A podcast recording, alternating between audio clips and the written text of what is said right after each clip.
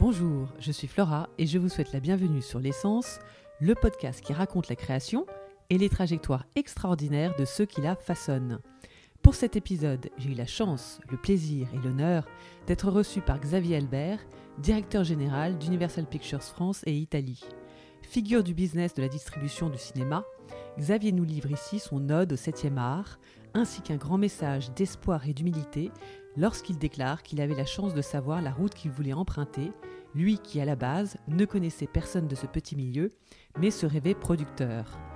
Xavier a appris les rouages du métier en occupant une multitude de fonctions différentes et a également vécu le bouleversement avec le digital, ce qui lui a valu notamment de co-signer le livre sur le marketing du cinéma, puis d'être recruté par Netflix pour lancer le service en France avant de prendre la direction d'Universal Pictures France et Italie. Au-delà de ses qualités didactiques sur son métier de distributeur, Xavier possède cet art de concilier les rouages de l'industrie avec l'aventure humaine qu'un film représente.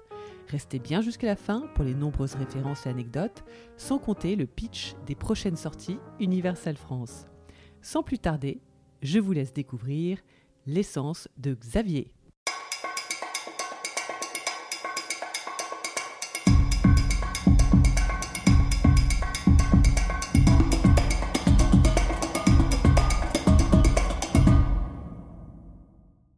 Xavier de me recevoir. Quel Avec plaisir. Bonjour, je ferai. Donc, euh, tu es un. En fait, tu es un grand cinéphage et cinéphile depuis toujours. Et est-ce que tu peux te souvenir de. Tu me parlais de plusieurs souvenirs, parce que tu n'en as pas que un précisément, de, de films qui t'ont marqué euh, enfant? Oui, alors je, je, me définis plus comme cinéphage, c'est-à-dire. Euh, qui un peu peut regarder tout type de film, hein, que ce soit purement art essai, soit minimaliste, soit austère, euh, ou évidemment des films à grand spectacle. J'aime beaucoup aussi l'animation. Enfin, j'aime un peu tous les genres de cinéma. C'est pour ça que je, que la définition de cinéphage, euh, qui d'ailleurs été à, l'époque un magazine aussi, euh, je me souviens, dans les fins des années 80, début des années 90, donc et ma génération, on parlait de la, mmh. génération voilà, années 80, c'est là où j'ai grandi. Et donc, effectivement, moi, j'ai des souvenirs de cinéma, de salles, de, de salles de cinéma absolument extraordinaires, comme j'avais la chance d'avoir des, voilà, j'habitais à Paris, j'avais des parents qui m'emmenaient, euh, notamment ma grand-mère qui m'emmenait souvent au cinéma, et donc des souvenirs de euh, d'avoir découvert euh, Indiana Jones et le Temple maudit, voilà, au Bretagne, à Montparnasse. je suis allé voir probablement tous les James Bond, Moonraker, enfin tous les, les James Bond mmh. des années voilà, 80-90 j'ai des souvenirs comme ça, j'ai même des reprises de, de, de, films aussi, parce qu'à l'époque, il y avait beaucoup de reprises encore, beaucoup plus que, que maintenant. Euh, et je me souviens d'avoir découvert euh, Il était une fois dans l'Ouest, où à l'époque il y avait encore en plus un, un, entracte, euh, pareil à Montparnasse, et ça avait été aussi un vrai choc de cinéma. Voilà, j'ai des souvenirs comme ça de, films effectivement en salle où il y a une. Je sais pas, je trouve qu'on a toujours cette émotion qui, qui est totalement décuplée. Parce que bah, on est dans le noir, on est concentré, on n'a que, voilà, que ça finalement à faire, à se concentrer sur l'écran. Et que je trouve que ce plaisir-là, moi je le, je le ressens jamais autant que dans une salle, honnêtement. Et pourtant, je suis un enfant aussi, on, on pourra en parler, mais je suis aussi euh, la génération VHS, c'est-à-dire que moi j'ai connu la, première VHS, j'ai l'impression que c'était, tu vois, mais c'est vraiment, euh, c'est aussi, aussi un tournant parce que je me souviendrai parfaitement mais je me souviens exactement du jour où euh, c'était mon père rentré du, du travail et m'amène un magnétoscope à la maison et je me dis waouh qu'est-ce que c'est que ce truc? Et on peut regarder des cassettes à la maison. Il y avait un vidéoclub qui avait ouvert en face, j'avais juste à traverser. Euh, oui, et donc moi je suis aussi euh, de la génération vidéoclub, si tu veux. Donc euh, c'est ce qui m'a aussi beaucoup nourri. le fait d'être cinéphage. Et, et d'ailleurs, c'est pour ça que moi, je n'oppose absolument pas aujourd'hui je suis plutôt dans un modèle vertueux de plateforme versus salle de cinéma. Euh, Netflix, Prime, pour moi, le streaming, les plateformes de streaming nourrissent aussi quelque part, comme euh, ça nourrit des générations, ma génération, euh, les VHS, puis après les DVD évidemment. On nourrit une quantité de, de, bah, de talents, de cinéastes, de gens de la profession, parce que c'était un moyen finalement d'avoir accès. Pour moi, ce qui est essentiel, c'est d'avoir accès au film, en fait, voilà, quel que soit le, le support.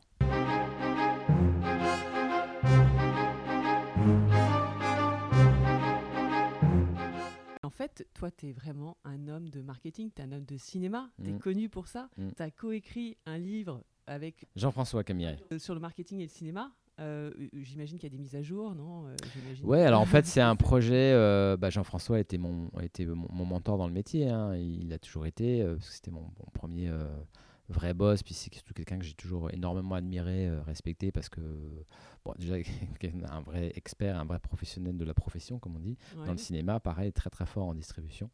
Et effectivement, extrêmement fort en, en- en marketing. Et, et, euh, il avait écrit lui-même ce livre euh, en 2006, de mémoire, euh, qui s'appelait Le marketing du cinéma, qui était assez, assez complet et qui, pareil, avait un petit peu euh, suscité, l'admiration de beaucoup dans le, dans le métier. Et il m'avait effectivement contacté, euh, eh bien, écoute, c'était euh, quasiment 8 ans après en 2014, euh, parce que son éditeur, euh, qui est Dixit, qui est un peu l'éditeur spécialisé dans, les, dans le cinéma audiovisuel, euh, lui demandait une mise à jour, comme tu dis, hein, une mise à jour en disant bon, voilà, il faut peut-être faire un parce que là, bon, en 8 ans, effectivement, le paysage a, a- a quelque peu beaucoup changé. Parce qu'à l'époque, en 2006, quand il a écrit le livre, il y avait juste un paragraphe sur euh, Internet.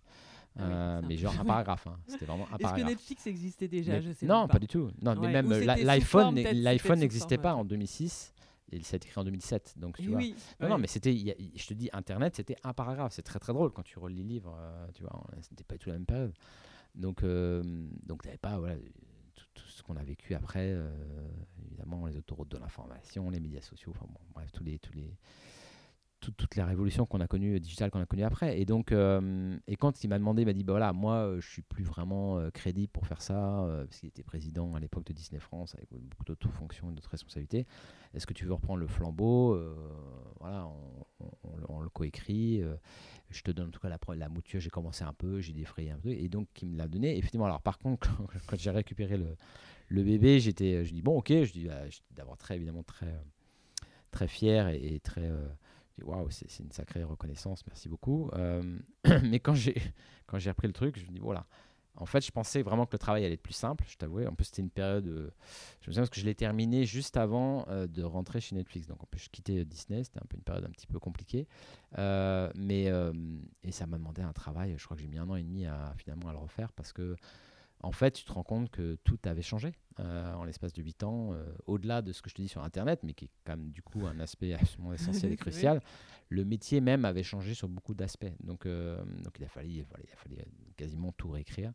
En tout cas, une, gros- une grosse partie. La structure était là, le squelette était là, mais pour tout ce qui était pratique et exemple, évidemment, il fallait tout refaire. Surtout que j'avais rajouté des petits cas pratiques à la fin qui étaient assez amusants à faire aussi.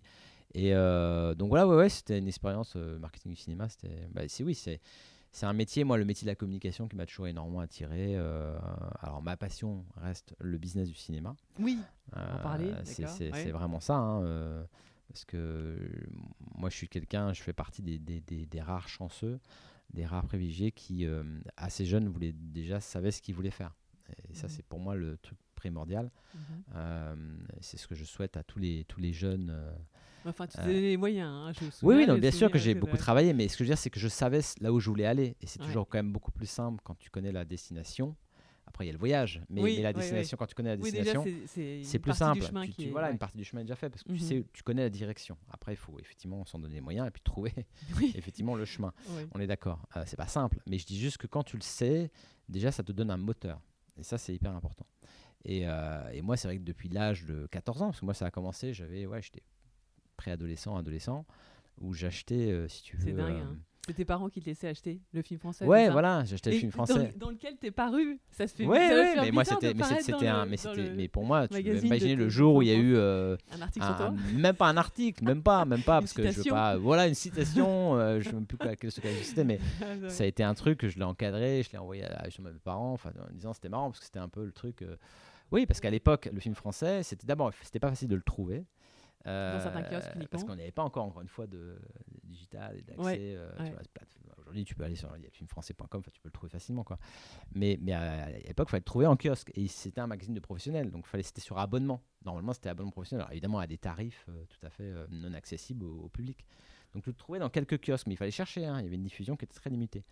Et c'était très cher. C'était à l'époque euh, voilà, l'équivalent 30 de francs, 10 non euros. Ouais, c'était Ah entre non, 30 et 60 50 francs. ouais, Ah, ça dépendait ça, des numéros. Il y avait des numéros spéciaux à 50 francs, je me souviens aussi encore. Mais bon, bref. c'était un hebdo, hein, c'est ça? Non, C'est un hebdomadaire, ouais, ouais, tous les euh, vendredis. Chaque semaine Tout de- à fait, tous les vendredis. Des, des sorties, euh, voilà, cinéma. Et je sais pas pourquoi, je suis tombé Mais- complètement dingue de, de, de Ouais. ce. De ce... Et est-ce qu'à l'époque, il y avait autant de sorties? Parce que je suis, partie, je suis tombée sur un article de toi qui citait qu'il y avait 14 ou 15 sorties cinéma par semaine. Il y en avait un peu moins à l'époque. Il y en avait un peu moins. Ouais. Euh, tu en avais quand même beaucoup, mais il y en avait un peu moins. Et, et, et, et surtout, le turnover était un petit peu moins fort. Mais, euh, mais bon, il y a toujours eu beaucoup, beaucoup de films euh, en France du fait de la part de marché euh, du cinéma local qui est très forte. Donc, euh. Mais oui, et donc euh, voilà, ces chiffres, je sais pas pourquoi. C'était une sorte de, de- de- de passion de regarder le box-office américain, box-office français, le ciné-chiffre à l'époque. Ouais, je pouvais même citer euh, des, des chiffres de démarrage de premiers films. euh, J'en ai encore qui me sont restés. Oui, qui hein, sont euh, de, de ah l'époque, ouais, je de, de, de de- l'âge où tu avais 14 ans, de, de tes premiers Ouais, je, je me souviens de chez- L'As des As, euh, 72 000 Oui. entrées de ciné-chiffres. Il y avait euh, les spécialistes aussi. Non, c'était Rambo 2, 86 000. Enfin, bon, des trucs, je- j'ai gardé des de chiffres, c'est ridicule. Mais des, sur, des- les- sur le démarrage. Ouais, sur le Ça- démarrage premier jour. C'était dans combien de salles, par exemple? Ah bah t'étais sur une soixantaine euh, de salles à Paris. ouais. Ah, pour Ouais. les, les grands blockbusters comme Ouais, ça. Enfin, je sais pas après si les Français c'était En fait, à l'époque, c'est vrai qu'on était que sur les chiffres. On était, ce qui était, c'est marrant, c'est qu'on était, on était très focus sur les chiffres, ce qu'on appelle ciné-chiffres. Donc c'est Paris périphérie. En Ah, en fait, on plus, parlait hein. pas des chiffres France, non. Non, non, on parlait Ah, que des ah, chiffres euh, Est-ce que c'était représentatif de, Bah non, du pas du reste tout. de la France du coup? Pas Ah du non, tout. pas du tout. C'est pour ça qu'après, ça c'est, euh, ça c'est évidemment, mais ça c'est au fur et à mesure de l'accès aux chiffres, l'accès à Ah la ouais. data, hein, on dit. Ouais. C'est ce qui a fait que d'un coup, euh, les gens, puis, puis finalement, évidemment, le box-office à la fin, le plus important, c'est celui que tu fais en France. C'est, évidemment euh, Oui, oui, oui, ça c'est sûr. pas, c'est pas que sur Paris. Donc c'est, mais c'est complètement dingue. Donc, Ouais. euh, donc du coup, tu as, en fait découvert un peu tous les rouages du métier. Moi, j'ai le souvenir quand on s'est croisé au Festival du film de Paris, tu étais à la programmation. Ouais. Tu avais déjà, donc j'ai lu, tu avais déjà euh, un premier pied dans le cinéma. Et en fait, euh, oui, j'ai lu que tu avais trouvé ce stage sur 3615 pour les, pour les vieux qui connaissent le Minitel. Ouais. Voilà. Et euh, par hasard, et euh, c'était un stage de folie parce qu'en fait, tu étais à la programmation et donc, donc tu as, connu ce que c'était que la programmation d'un festival, pff, petit festival, moyen festival, enfin, je sais pas comment tu le. Oh, Aujourd'hui, je dirais un petit festival. Un petit festival. Je- Ça existe toujours ou pas? Il me semblait que c'était. Non, ça a été repris forme, euh, sous plusieurs ouais. formes. Mais euh, il y a un festival maintenant du film de Paris, mais qui est le Champs-Élysées Film Festival, Oui. qui est géré par Sophie Dulac. Mais euh, non, non, euh, c'est pas du tout ce que l'ambition de l'époque. Je me souviens était plus forte. hein. Mais ça n'a jamais décollé pour des raisons. Bon, après c'est, il y, a- il y a des, je pense des. Ouais, parce qu'il y avait des festival à Paris, parrains. Enfin, j'ai le souvenir ouais. qu'avec Claude Lelouch qui a été président. Ouais. Il y a beaucoup d'ambition sur ce festival. Je me souviens. C'est soutenu par la mairie de Paris. euh, hein. Et donc, toi, à l'époque, est-ce que tu te souviens un peu du brief Enfin, je sais pas si on appelle ça un brief du coup, mais sur la programmation, c'était quoi? Parce que je me souviens qu'il y avait des challenges. Tu pouvais pas, il y avait des films qui sortaient à Cannes. Il y avait certains distributeurs qui voulaient pas euh, après le montrer au Festival du film de Paris, ou justement, ou peut-être que c'était vous qui ne vouliez pas avoir euh, toute la programmation de Cannes. Enfin, je sais pas, il y avait un mix de tout ça. Il y avait quand même des challenges là-dessus, non? Ou La, comment la- ça se la- passe? la réalité, je pense qu'on peut le dire maintenant, c'est que surtout on prenait ce qu'on voulait bien nous donner. Hein. Euh, faut être très clair. Bah oui, non mais c'est d'ailleurs le problème un peu de, de beaucoup de festivals. Euh, en dehors des, des grands festivals internationaux, évidemment, euh, et Cannes le premier qui reste le premier grand festival au monde. même Cannes peut avoir son, son lot de challenge hein, en, termes de, de sélection. Très clairement, on était dans une situation où c'est un où- le festival n'avait pas de place justement euh, sur le, sur le- dans le radar des festivals par Ouais. rapport aux distributeurs pour avoir suffisamment d'importance pour que on décide oui je vais tout miser sur le festival du film de Paris si tu veux. donc c'est un peu la difficulté d'ailleurs quand tu lances un festival c'est surtout de convaincre effectivement les ayants droit les distributeurs de, de l'importance de ton festival pour euh, qu'ils te, te donnent accès au film euh, en avant-première, euh, avant tout le monde. euh, Donc évidemment, on n'était pas du tout la priorité. Ouais. Euh, mais, mais pour revenir sur l'aspect programmation, ce qui était un- surtout un- ce qui est amusant, je trouve, c'est que hum, c'est c'est surtout le, le- la façon dont je suis arrivé à, à- à quelque- parce que c'est ce qui m'a fait rentrer dans le métier, effectivement, le Festival du film de Paris, puisque c'est là que j'ai des Ouais, que rencontré en monde, fait, euh, mais bah- tu t'es vraiment donné les moyens. hein. J'ai le souvenir que tu étais quand même. euh, Oui, oui, d'être bah parce que encore une fois, je savais ce que je voulais faire, mais je- moi, je, Ouais. co- je, je- Oui. je ne connaissais personne dans ce secteur. Le secteur En du plus, cinéma est un secteur que- euh, ouais, ouais, ultra fermé, comme tu le sais, Ouais, ouais, ouais. un tout petit milieu, hein, c'est quasiment consanguin, enfin consanguin dans le sens où tu vois, c'est toujours les mêmes qui c'est une sorte dingue.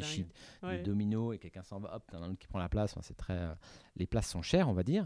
Et donc à l'époque, je connaissais absolument personne. Donc je savais juste que je voulais travailler dans ce secteur parce que je t'expliquais ma passion pour ces chiffres, pour le film français. Donc je connaissais, je lisais beaucoup de choses sur le, les métiers de la production, la distribution. Et à l'époque, je voulais être producteur, moi. C'était mon premier, première Ah, passion.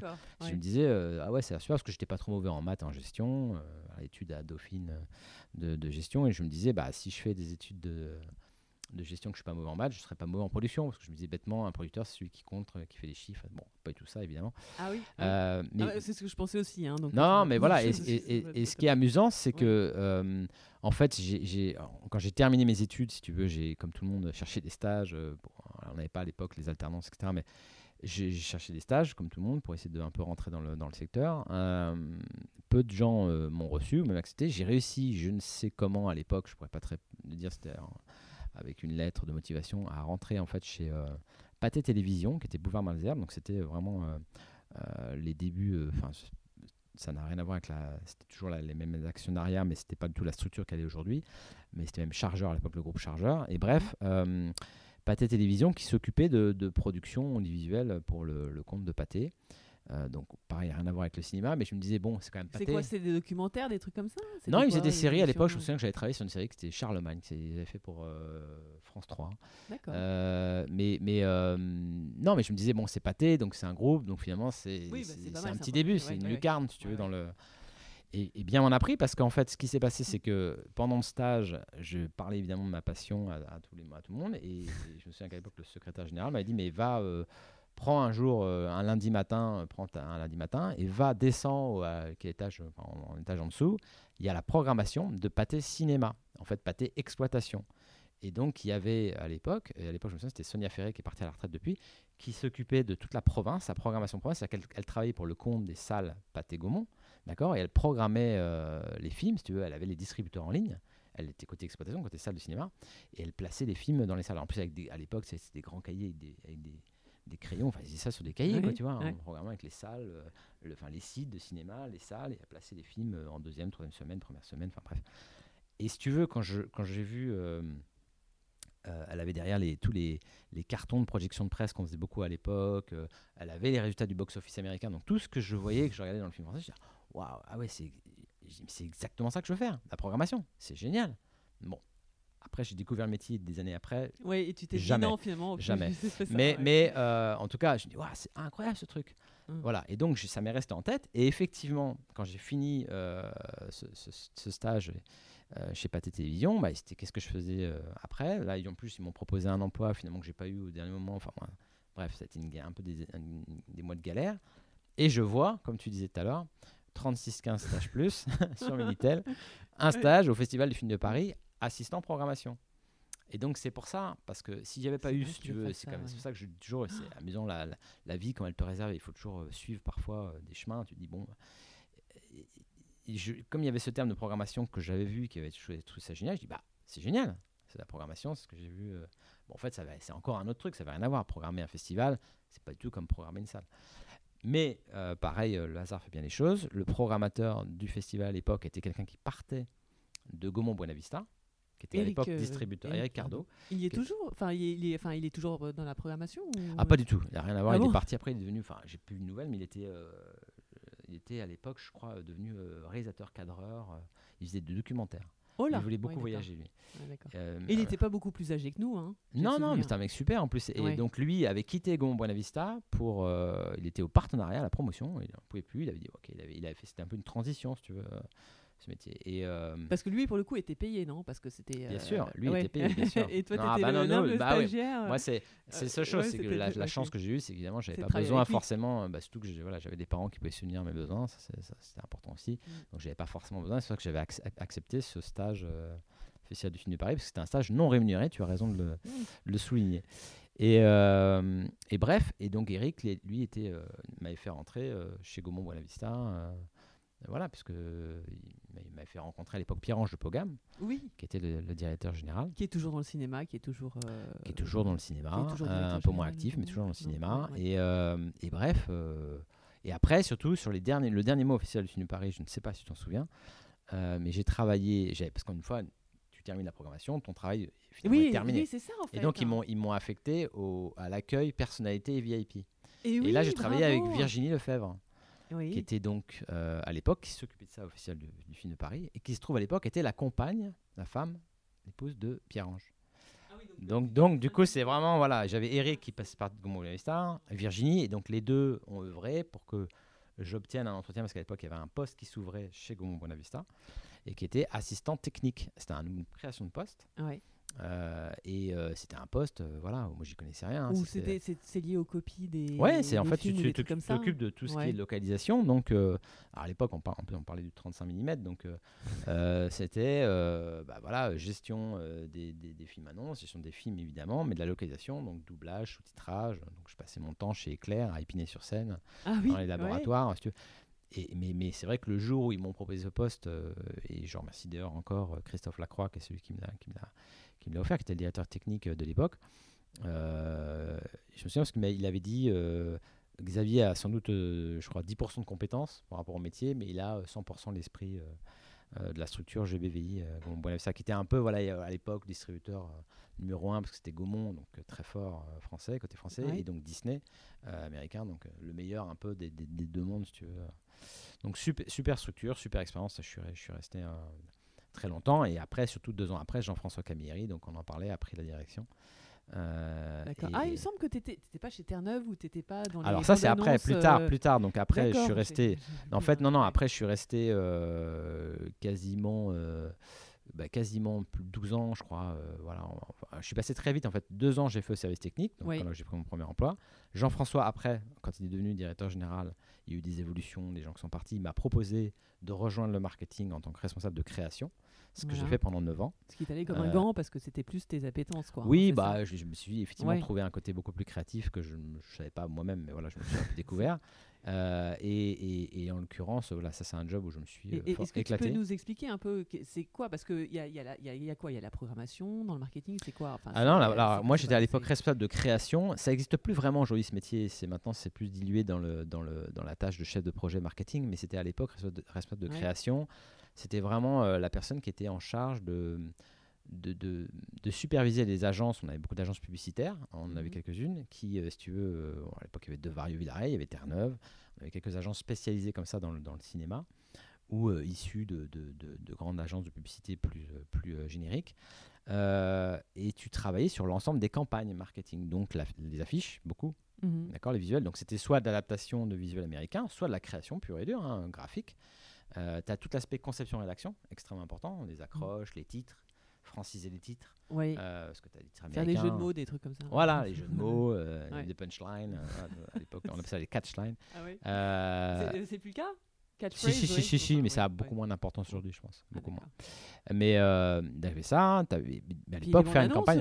hein. La bande-annonce, effectivement, très Enfin, très plusieurs important. versions peut-être aussi. Complètement. Bah, à l'époque, il y avait, ça va, on n'était pas encore aujourd'hui cette multi- multiplicité de formats et de contenu pour les médias sociaux, mais, mais tu avais ça, tu avais les dossiers de presse, tu avais tout ce qui est matériel Ouais. publicitaire. Et donc toi, à chaque fois, tu étais avec des, enfin, agence de presse, agence de tout. ouais, alors ce qui est bien, c'est que tu es au centre de tout, en fait. Ce qui est, ce qui est- Voilà, ce qui est génial comme job, c'est qu'à la fois. Bah, tu- c'est un gros budget en plus. Ouais, ouais, tu as des. bah, gros. hein. quand Non, t'as- ça, ça représente combien euh, par rapport au- à la, tu sais, par rapport à la prod pour tout ce qui est euh, marketing, tout ça Bah, si tu veux, sur, sur la, alors c'est pas le, le premier poste de dépense sur un budget marketing, c'est la- l'aspect média évidemment, mais euh, mais c'est euh, des budgets qui pouvaient monter à l'époque, hein, pff, sur du 100, 150 000 euros, donc tu avais quand même des Ah, postes. même, ouais, ouais. ouais, des- des- des- C'est- Non, non, sur des gros Ouais. films, ça pouvait vite Ouais, et monter. tu bossais avec des agences médias aussi, par Complètement. J'étais vraiment euh, bah, celui qui livrait, si tu veux, euh, quand euh, voilà, à l'époque, la responsable média ou le directeur marketing achetait une campagne d'affichage, bah, moi j'étais celui qui devait livrer les affiches.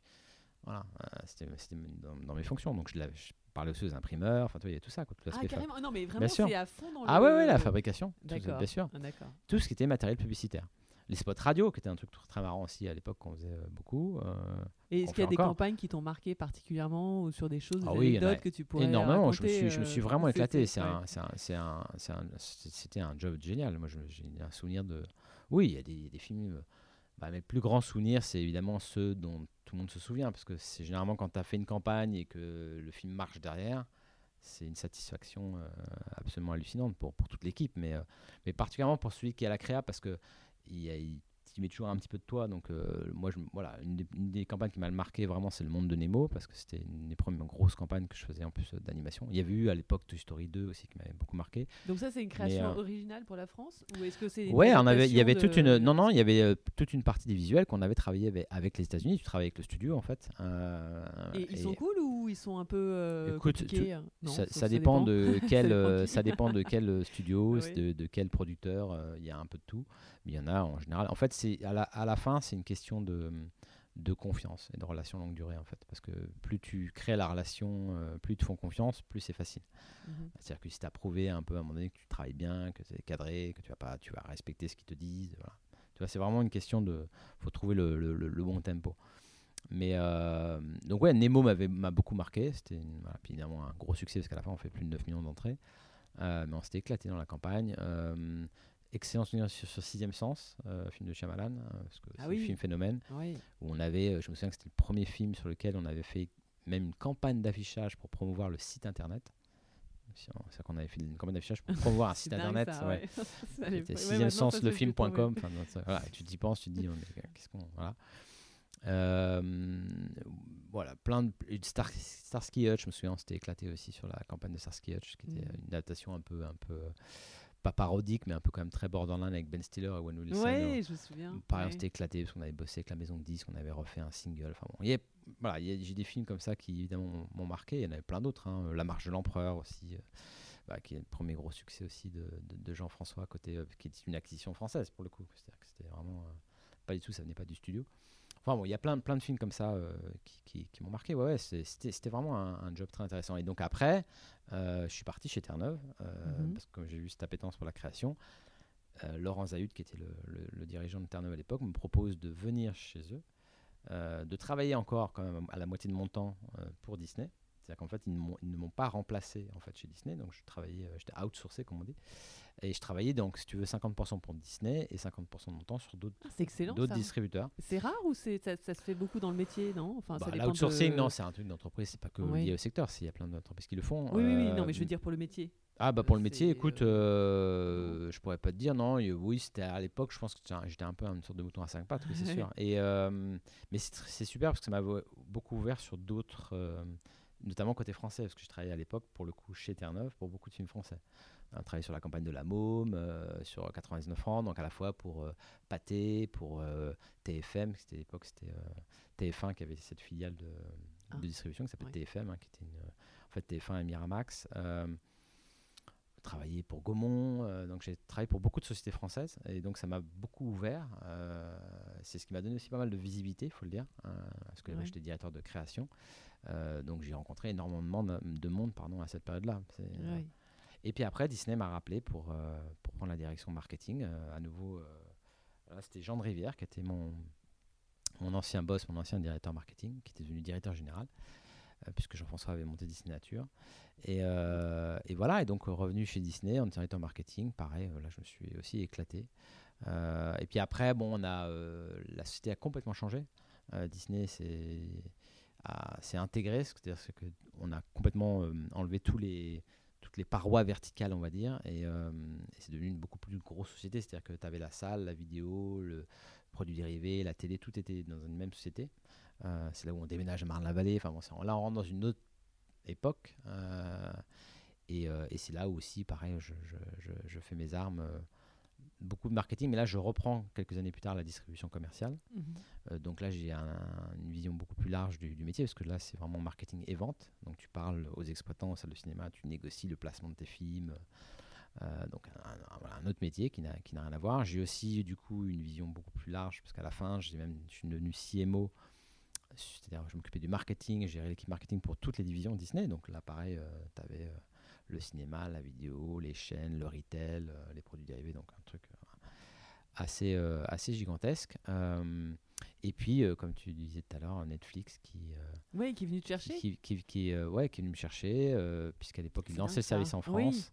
Il cherchait un directeur marketing. Euh, pareil, une sorte de mouton à cinq pattes, parce qu'il voulait euh, des gens à la fois qui étaient spécialisés dans le totemon, mais qui avaient aussi, là, il y a une culture maison très très forte, tu sais, euh, très, très spéciale. Mais c'est vrai que quand j'avais lu la, la culture, euh, c'est le fameux deck avec les 120 slides de Netflix, ça me correspondait tout à fait. Parce que moi, je crois beaucoup à euh, le côté freedom and responsibility, c'est-à-dire vraiment avoir des, des- des salariés qui, sont, qui ont une conscience professionnelle assez aiguë, euh, qui sont motivés, passionnés, et qui du coup, tu laisses autonomes. C'est-à-dire qu'il Mhm. faut juste leur donner un cadre évidemment clair, une direction claire, des, les ressources et les outils. Euh, mais après, c'est à eux de finalement tu vois, de, se débrouiller. Donc c'était beaucoup cet état d'esprit un peu euh, un- intrapreneur, si tu veux. Et euh, donc voilà, donc Oui, hyper donc séduit éclaté par là- hyper séduit par leur proposition. Ouais. Évidemment, c'était une expérience. Et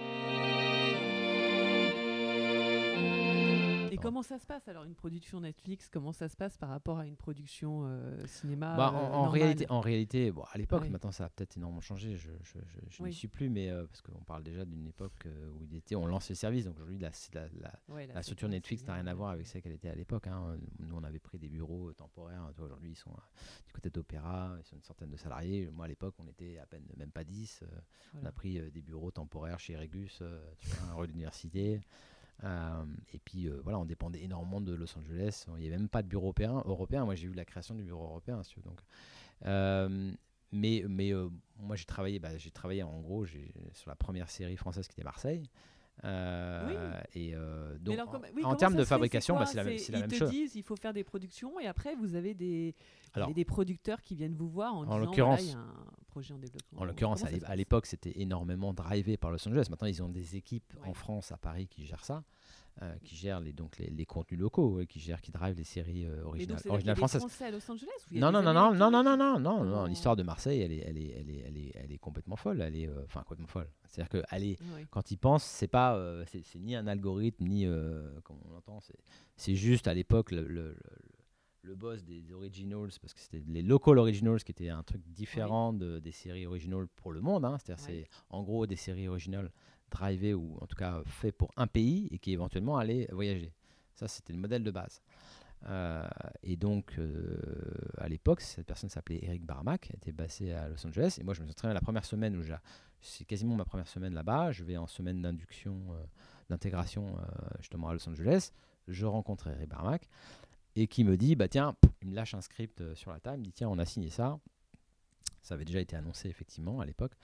Euh, on a signé euh, cette série qui s'appelle Marseille, voilà, réalisée par Florian Emilio Siri, écrit par Dan Franck, produit par Pascal Breton et Alex Berger. Et voilà, donc, euh, dis-moi ce que tu en penses. Et, euh, et- et voilà, il faut qu'on commence à bosser dessus.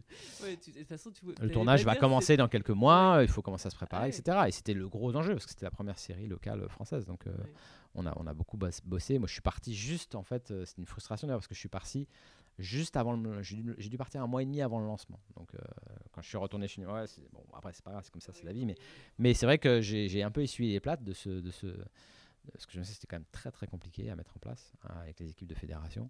Ah oui. Euh, oui, bah parce qu'on avait, on, comment- avait tous une inexpérience folle. C'est-à-dire que euh, première fois qu'un producteur français travaillait avec une plateforme, euh, première série française pour Netflix, euh, personne ne connaissait rien au processus, il n'y avait pas de process. Donc le process de fabrication de la série est le même que pour n'importe quel voilà, appartement où le, le producteur a, le- a le budget, s'est mis d'accord sur le budget, voilà. Et encore, bon, après, tu me diras, on n'a pas assez, etc. Mais il y a un budget de production, bah voilà, il y a un plan de travail, il y a un planning Ouais, de Le tournage. budget de prod, ça coûte un peu moins cher quand même que euh, du cinéma ou des trucs comme ça. Bah, une série, ça dépend, parce que, pas- en l'occurrence, là, on parlait à l'époque, je crois, de mémoire. hein, de huit- je crois qu'on était sur un budget à 11 millions d'euros. On parlait de 8 épisodes, ce qui était quand même assez conséquent, même si euh, des séries qui coûtent beaucoup plus cher. plus, Avec euh, avait, Gérard euh, ah Depardieu, en Benoît Magimel, euh, coup, donc, Géraldine ce- Pellas. Ce genre de projet, ils sont déjà castés. On sait déjà qu'il va y avoir des grands acteurs comme ça. euh, Ah, quand il est signé, euh, je ne crois pas que. Donc c'est toi qui as euh, bossé dessus pour. Non, c'est bah, vraiment encore une fois pas tout Non, a été drivé par euh, par Los Angeles et par les dingue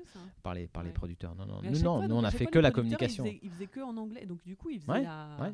Ils étaient obligés de tout traduire quoi. Ah bah bien sûr, ouais, absolument. voilà, ouais, ouais. Mais, Mais c'est pour ça que, que après il y a toute une expertise qui s'est développée, et, euh, euh, si tu veux, euh, entre la- bah, toute une expertise s'est- s'est développée- se développe et s'est développée. C'est pour ça qu'aujourd'hui les producteurs qui réussissent le mieux sont ceux qui ont tout à- qui ont orienté très vite et donc Fédération est un des pionniers, hein, Pascal Breton. Euh, tous les producteurs qui ont su orienter, si tu veux, réorienter Ouais. et se diversifier et tout de suite prendre des expertises internationales chez eux en interne, c'est ceux qui ont réussi le mieux. Parce qu'effectivement, comme tu disais, il faut ne communiquer qu'en anglais. Euh, donc c'est hyper important. Et, euh, moi, je me souviens de dîner avec, euh, effectivement, il y avait Eric Barmac, Pascal, Pascal Breton, il y avait Dan Franck. On a fait un dîner où on, parlait de la série qui était, le premier, le premier jour de tournage. Et je faisais l'interprète euh, pendant toute la soirée, quoi, si tu veux. Donc, euh, Ah oui carrément. bah oui, mais oui, c'est c'est- c'est- et Ouais. c'est vrai que ça, euh, c'est c'est un aspect qu'on, qu'on- bon, qui, paraît évident, quoi, mais, ouais. mais, mais, mais Ouais. qui, qui complique beaucoup de choses. C'est pour ça que ça a mis du temps. et, que, et je pense que ça reste un modèle, à mon avis, qui, est, qui, qui reste encore énormément à perfectionner. Euh, en tout cas, pas forcément côté plateforme. Aujourd'hui, encore une fois, ils ont des équipes. Je pense que là, au bout d'un moment, ça va. Ils ont, ils en ont fait des séries euh, françaises et même allemandes, espagnoles. Oui. C'est le modèle aujourd'hui. ouais, le, bien, modèle aujourd'hui, si tu veux, qui, bien, qui, ouais. qui, qui, à l'époque, on en parlait beaucoup. Et vois, c'était déjà il y a, il y a quasiment six ans, euh, qui maintenant euh, s'est complètement euh, démocratisé et pour moi reste encore à perfectionner et va et, euh, très certainement perdurer. C'est le modèle global, c'est-à-dire c'est en fait à la fois être global, d'accord, et à la fois être local. C'est-à-dire c'est euh, c'est à la fois avoir des films ou des séries qui voyagent de manière globale et qui, sont, qui peuvent donc partir des États-Unis, et à la fois aussi avoir des contenus locaux, avoir une empreinte locale, donc dans les pays, et avoir ce que cette empreinte puisse également voyager. Voilà. Et c'est ce qui est intéressant dans le modèle que, qu'a, imposé euh, Netflix et euh, Prime et maintenant euh, Apple et toutes ces plateformes, c'est que cet accès maintenant euh, simultané à des contenus dans le monde entier fait que si tu veux, il n'y a plus de frontières. Et, euh, et là, ce qui est intéressant, c'est que dans ton processus de création, tu te dises que bah, tes, tes contenus, euh, tes films ou tes séries, elles sont accessibles à, à des populations qui ont des cultures totalement différentes. Et c'est comment tu arrives à, avoir des, à, aborder des sujets euh, universels finalement, euh, qui vont toucher euh, voilà, n'importe qui, qui soit en Amérique latine, qui soit en Asie euh, ou qui soit en Europe. C'est ça qui est, qui est- qui est- qui est- extraordinaire. Et donc pour toi, c'est quoi un projet réussi? C'est-à-dire que donc maintenant, euh, là, on n'est plus chez Netflix. Ouais. à moins que tu aies d'autres choses à partager. Non, non, voilà, non, oui, non, non, expérience Netflix qui était très. ça- Non, non, non, non, non, non, voilà. ouais. C'est euh, maintenant donc donc tu me racontais que tu avais en fait deux parties dans ta fonction, c'est l'adaptation de euh, de films pour le marché français et italien, c'est ça? Bien sûr, alors aujourd'hui, c'est vrai que Hein je dirige deux territoires, la France et l'Italie, mais c'est après le même modèle. C'est-à-dire que nous, aujourd'hui, notre, notre job principal, notre travail principal, c'est. euh, Il y, a- il y a trois piliers, si tu veux, dans l'équipe qui sont le, le- le service marketing, le service des ventes. Donc, marketing, c'est évidemment ceux qui, ceux qui gèrent à la fois les budgets marketing, qui gèrent les campagnes. Euh, les ventes, c'est ceux qui placent les films en salle de cinéma, donc qui vont négocier avec les exploitants. Et euh, le service technique euh, qui va donc localiser les films, sous-titrage, doublage, qui est également très important. C'est un service, tu peux pas voilà, évidemment euh, sortir un film si tu n'as pas la, la version locale. Donc ça, c'est les trois gros piliers d'une équipe de distribution, d'une société de distribution. Après, tu as les fonctions support, hein, comme dans toutes les entreprises, Mhm. finance, légales, euh, ressources humaines. Mais les trois piliers d'une équipe de distribution, c'est ce- ce sont ceux-là. Donc ça, c'est la même chose pour la France et l'Italie. Et donc le boulot principal, c'est promouvoir, faire la sortie des films Universal. Donc il y en a beaucoup, hein, parce qu'on a plein de deals. Vous avez de- tous les liaisons par on a exemple, beaucoup de distribution, Ouais. on, a, on, a, on a beaucoup de prêts de production Ouais. maison. On a, voilà. Donc ça, Et faire- DreamWorks aussi par exemple on a, on a deux euh, grandes écuries d'animation qui sont DreamWorks Animation et Illumination. Euh, on a un deal avec un, le pape du film d'horreur aujourd'hui, euh, qui est considéré comme ça, en tout cas à Hollywood, qui est Jason Blum. On a, euh, on a Focus Features, qui est l'écurie de grands films d'auteur. Euh, après, tu as les films Universal, c'est-à-dire les productions maison qui sont produits in-house. Donc là, c'est la, Ouais. la, la franchise Jurassic World, Fast and Furious, et puis plein d'autres films. Euh, on a un deal effectivement de distribution, alors jusqu'à quand je sais pas, parce qu'ils ont été rachetés par Amazon MGM, qui est donc détenteur de, de- de- de James Bond. Euh, Il y a Emblem, qui est la maison de Steven Spielberg, avec qui on a un deal aussi. Enfin, on, a, on a quantité de, si tu veux, de, de deals, de distribution comme ça, ou des productions maison, qui fait qu'on est, on sort entre 25 et 30 films par an quand même. hein. Donc c'est, on est, on est- Ouais. ça, je veux dire qu'ici, ça, ça tourne. hein. Au niveau, euh, à ce niveau-là, au niveau international, je veux dire pas sur les productions françaises. Non, au niveau inter, ça c'est, quel que euh, soit le territoire, euh, et c'est pour tout Universal. Ouais. Et après, tu rajoutes effectivement euh, les- quelque chose qui est dans l'ADN de Universal depuis, euh, depuis les origines, hein, parce que la structure ici en France, elle a été ouverte en 2008, et mon prédécesseur, Stéphane Huard, avait euh, initié ça pour nourrir la structure, Oui. parce qu'à l'époque, ils avaient assez peu de films, c'était de faire des films français. Donc, euh, faire des films français, ça veut dire quoi? C'est-à-dire de, de acheter des mandats, si tu veux, euh, et notamment sur la salle de cinéma. L'idée, c'est d'acheter le mandat de la salle de cinéma euh, à des producteurs français, donc investir dans des films français. En échange du mandat, tu prends le mandat d'exploitation du film pour la salle de cinéma, et euh, tu vas verser ce qu'on appelle un minimum garantie à MG. Et donc, tu vas lui donner un avaloir pour que lui puisse financer son film, d'accord que tu vas te rembourser sur les premières entrées. Euh, et tu vas mettre également des frais d'édition. C'est pour ça que le métier de distributeur est le métier le plus à risque, parce que c'est celui qui finalement investit Ouais, en premier. Euh, donc il faut avoir le nez pour et trouver alors- les films. alors les là, là, effectivement, Enfin, ça c'est si vraiment l'équipe euh, locale. On reçoit les scripts. Moi, oui. j'en reçois à peu près deux par Ah, semaine. c'est toi qui les lis. je les lis quand je, je, Donc tu lis beaucoup. je lis beaucoup. J'essaie en tout cas de lire beaucoup quand j'en ai le temps. Euh, par Euh, exemple, tu peux donner des idées euh, parce que je, je parlais à, à Julie Père euh, qui, elle, lisait des scénarios. À un moment, elle a dit que ça l'a énormément aidé justement dans l'écriture. Et elle disait que, par exemple, elle, elle, elle avait vu immédiatement pour La vérité si je mens. Elle s'était complètement bidonnée à la lecture et elle savait que ça allait être un succès. Est-ce que toi, tu as des exemples comme ça aussi où tu as des, des, scénarios tu lis Ouais, il y a des alors, d'autant plus que nous, on est assez, assez sélectif. Alors, déjà, notre ligne éditoriale au niveau local est sur la comédie, euh, parce que justement, c'est le seul genre qu'on n'a pas du studio. Ah, Donc, du coup. Euh, j'ai exprès un peu réorienté parce qu'avant on recevait un peu tout et n'importe quoi donc là je dis ben, nous on va se centrer sur le comme on en fait que 2 3 par an maximum donc c'est très très peu ah c'est peu, tu vois, 2-3 par an. Après, bon, 2-3 euh, par an, c'est déjà beaucoup. C'est peu, mais c'est à la fois aussi beaucoup. Et, euh, mais du coup, on est très sélectif. C'est-à-dire que pour nous, euh, tu vois, arriver chez nous avec un film français, il y a un facteur chance assez important parce que entre le fait qu'il faut que tu arrives au bon moment, il faut que ça nous plaise. après, il faut qu'on le défende auprès du studio, au final, c'est ah, lui qui va greenlighter. Euh, et ça t'est arrivé de, qui, qui, te. Non, pour l'instant, ça m'est jamais arrivé. Ils ont toujours euh, accepté. Ils sont très contents de ton travail, semble Ouais, voilà. non, non, mais pour l'instant, on non, mais en plus, on a établi une vraie, une vraie relation de confiance. Donc, pour l'instant, en tout cas, je, croise doigts. Ils ont toujours, ils ont toujours euh, dit oui à ce qu'on leur a proposé. mais de toute façon, je le fais vraiment à conscience. C'est-à-dire que quand, quand je pousse un film auprès du studio, c'est que vraiment, je sais qu'à la fois, on a un modèle financier qui va marcher. Euh, et à la fois qu'on est sur un projet euh, surtout artistique euh, cohérent, cohérent par rapport à ce qu'on fait, et puis qui, voilà, un bon script. Alors, parce que tu sais, une fois qu'on lit un script, donc il y a déjà mon premier filtre, après je le passe à l'équipe qui va euh, j'ai deux trois personnes qui sont voilà mes bras qui droits sont qui... sont à quoi? Qui sont à la distribution? Qui sont ouais, bah, comme genre en marketing euh, alors aujourd'hui euh, bah, d'ailleurs il, vient d'être promu il y a Stéphane Rétoré qui est directeur général adjoint et qui s'occupe en l'occurrence du marketing et des acquisitions locales. Lui je lui fais 100% confiance. Lui je sais que si je lui fais lire un script et qu'il me dit non c'est pas bien alors là on va pas le faire hein. d'accord. Et, ça arrive? Ouais, ça arrive, bien sûr. ah, que tu dis, toi, t'aimes bien, mais lui, il aime ouais. Ouais, ça arrive, bien sûr. Ah, J'essaie d'être le plus collégial possible parce que un film, c'est une aventure, une aventure humaine qui va durer très longtemps. Parce qu'entre le moment où on signe un script et le film se fait et le film sort, tu peux avoir deux ans. Bah là, il y en a un euh, quasiment de plus de deux ans et demi. après, il y a eu le Covid, tu me diras. Mais, mais, mais tu peux parfois avoir un an et demi, deux ans qui se passe. Et puis en plus, il peut y avoir des problèmes avec les acteurs et tout bien ça. Sûr. Moi, je dis toujours qu'un film, c'est une aventure euh, absolument dingue c'est euh, une alchimie entre plein d'ingrédients qui se fait, et surtout, et c'est pour ça que je parle souvent du facteur chance. Moi, je suis très, très, très humble sur notre métier.